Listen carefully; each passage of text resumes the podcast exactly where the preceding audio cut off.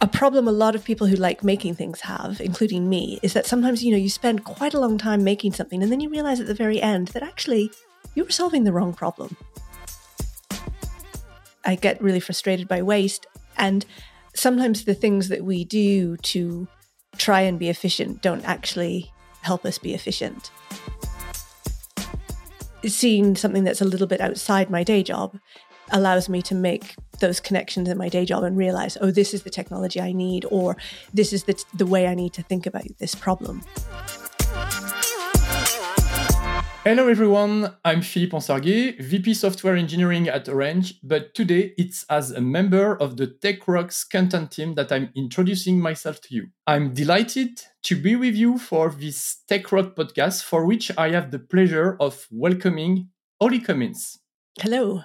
Holly will be speaking at Tech Rock Summit 2023, which will be held over two days on 7 and 8 December at the Comet meeting Bourse in Paris.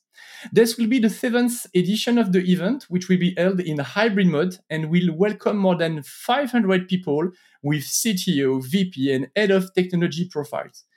It is an important moment because it brings our community together. It's a moment of inspiration, reflection, and a perfect opportunity to network and meet new contacts to strengthen our practices and learn together.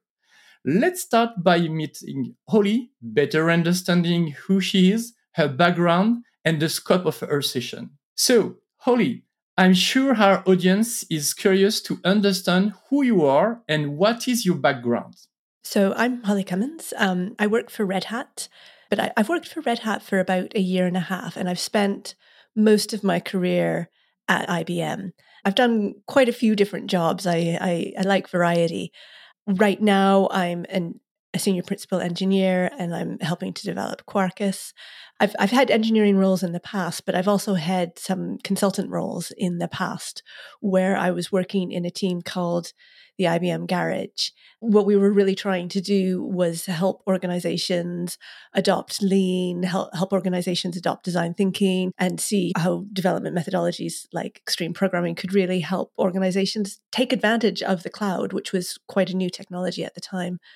And to be honest, actually, I think sometimes the cloud still feels like a new technology. I think we still don't always get the most out of the cloud. Perfect. Thanks, Oli. I would be very curious about what drives you and gets you up in the morning. What are your daily inspirations? Oh, I, I mean, fundamentally, I think there's there's two sort of things that drive me that are a bit a bit opposed. One is that I just love making things, and and always in my career, I've I've tried to to find things where I can make things, and then you hope that that the things that you make will be will be useful and will make someone's lives better. But then the other thing that really motivates me, I think, is I absolutely hate waste.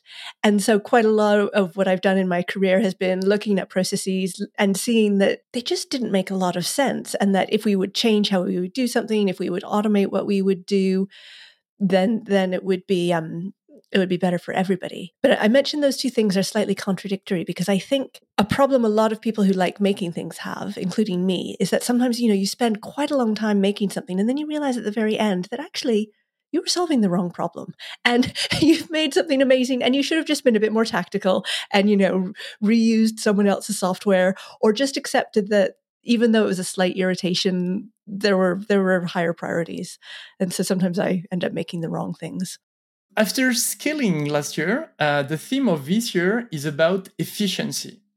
And I think our audience is really keen to hear what that means to you, how it resonates for you. Yeah, I, love this theme because it it is something that I've, I've sort of struggled with and, and thought about for a lot of my career. Like I, I mentioned that I get really frustrated by waste, and sometimes the things that we do to try and be efficient don't actually help us be efficient.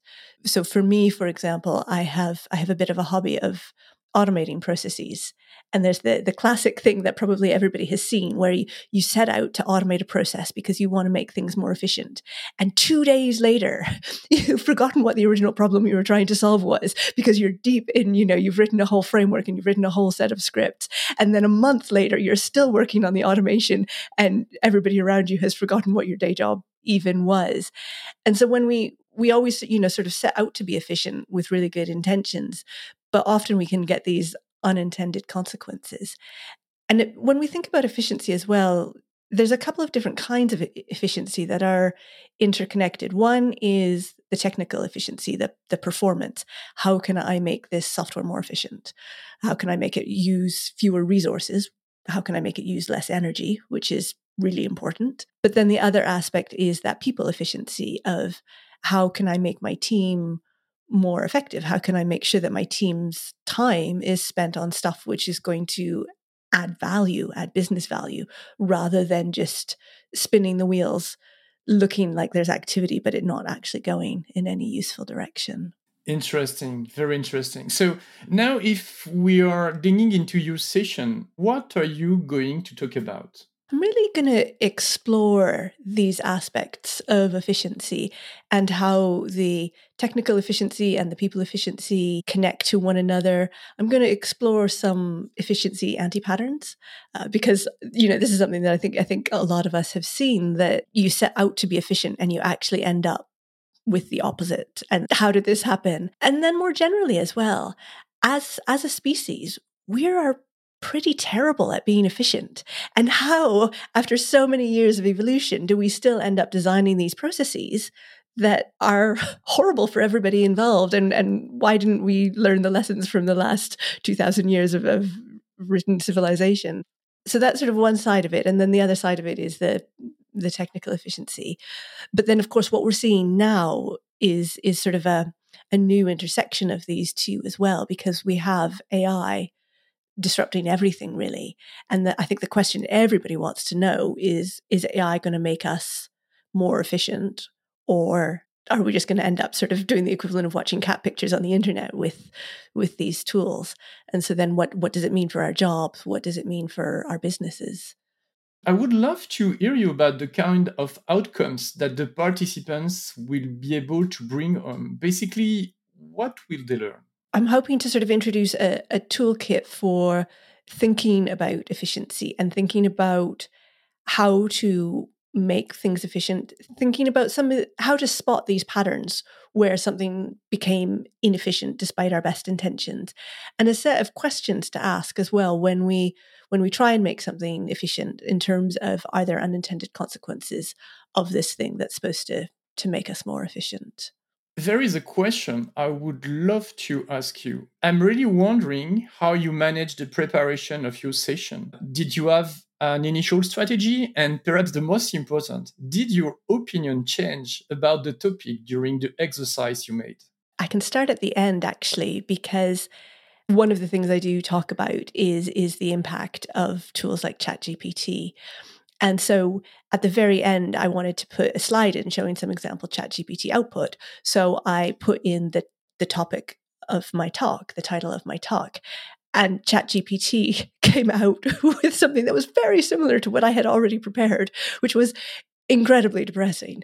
But then actually when I looked at it a little bit more, I think the sort of the classic pattern that we see with these kinds of tools that on the surface it looked like I had just completely been replaced by ChatGPT. But then when I looked at it more, it's I realized that what it was saying was quite superficial and and that it was actually missing some connections that that I had made. So that was the sort of the the final process that I didn't take was just feeding the whole talk into ChatGPT. But I find I find for this kind of talk, what I what I really like to do is seed the idea and start thinking about it and then leave it for a while. And so we we we started talking about this talk actually quite early in the spring. In, in terms of the organization, actually, I know you said, Can I give you back an abstract quite early? And then there was a bit of silence and a bit more silence and a bit more silence. And you know, I hadn't I hadn't forgotten about it, but I was thinking about it, and I find that actually it's, a, it's again it sort of relates to efficiency. That if you for something like this, if you have a time box session, you say, right now you're going to have an hour and you're going to come out with thoughts on efficiency. It ends up being fairly superficial. But if you have six months and you're not really thinking about it, but while you're in the shower, it's percolating away in the background. And while you're going for a walk in the forest, it's percolating away in the background. And actually, quite a lot of this talk I wrote while I was watching a Tottenham Hotspur game, because again, it's just that sort of that it, it's called the um, the default mode network. That when we are doing something else, our brain can really do quite meaningful, important work on a, a more difficult problem. And so I sort of, it, it, all of those thoughts percolated away for that time, and then I I, I pulled them back together to to come up with a sort of a, a, central thesis. And I think, in terms of my opinion, when I when I started, I knew there was contradictions with efficiency, and it, it's a good thing and a bad thing, and it's easy to achieve and it's hard to achieve. And at the end, I think I still have some of those same opinions. So I think there is still some some contradictions. Thanks so much, Holly. I think it's really, really interesting, and it was one of the questions that I've that I've got in my mind since the very beginning. we, we we knew we will love you. One final question, because there are still some tickets available. What would you say? I would say, in terms of teasing, to perhaps make those who haven't got their ticket yet uh, want to join us for the event. I think with with this kind of event, there's there's two things that are absolutely brilliant. One is the talks and what you learn from the talks, and particularly what I find most valuable is the the talks that I didn't know I didn't know about. So when when sometimes I, I will sort of drift into a talk without paying very much attention, and then I'll realize it's something that I wouldn't have chosen to go to. I certainly wouldn't have gone to YouTube and hunted down a video on that topic, but actually seeing something that's a little bit outside my day job allows me to make those connections in my day job and realize, oh, this is the technology I need, or this is the, the way I need to think about this problem. But then the other thing that certainly I really get out of this kind of event is the, the people you meet. And the, the, we call it the hallway track, don't we? That those connections give you ideas, but then they're also something that you take away. And then it's a it's a network that you have that you didn't have before that you can draw on. Holly, we are reaching the end of our podcast. Do you want to share perhaps one last thing? Yes, I, I was going to share this in my talk, but I, I will I will give it as a spoiler. Um, because do you know what the most efficient animal is in terms of movement and conversion of energy, you know, food into movement and, and that kind of thing? Whale. That's it probably depends exactly how you define the question actually, which is of course one of the one of the challenges with efficiency. Because the, the answer that I have is if you if you look at just land animals, then the most efficient animal is a kangaroo, which kind of intuitively makes a lot of sense, right? They're they're very bouncy. they go quite fast and they go quite high. But if you look more broadly and include the ocean, which of course is where where whales are, what I read is that the most efficient animal is a jellyfish and when you when you sort of think of your ideal of efficiency right you imagine something like you know a tiger or you know a cheetah something that you know is really sleek and fast and strong. But actually sometimes efficiency doesn't look like that. Sometimes efficiency looks a bit sort of blobby. Yeah f- funny and very interesting if i may say. So um, just a quick words for me. Um, I, I, was very lucky to be able to attend to your rehearsal and i can tell to our audience that i really love the intensity and the conclusion brought that will question definitively ourselves about our real priorities in the face of the challenges of efficiency. Holly, the, the time spent in your company has gone very, very quickly. It was uh, totally captivating and exciting at the same time. And I'm sure our audience will, of course, be able to interact directly with you at the summit. So thanks so much for being uh, with us for this summit. So, in the name of the organization team, uh, we look forward seeing uh, you all at the TechRock Summit 2023 on 7 and 8 December at Comet Meeting Bourse in Paris. I'm really looking forward to it. Thanks, Holly.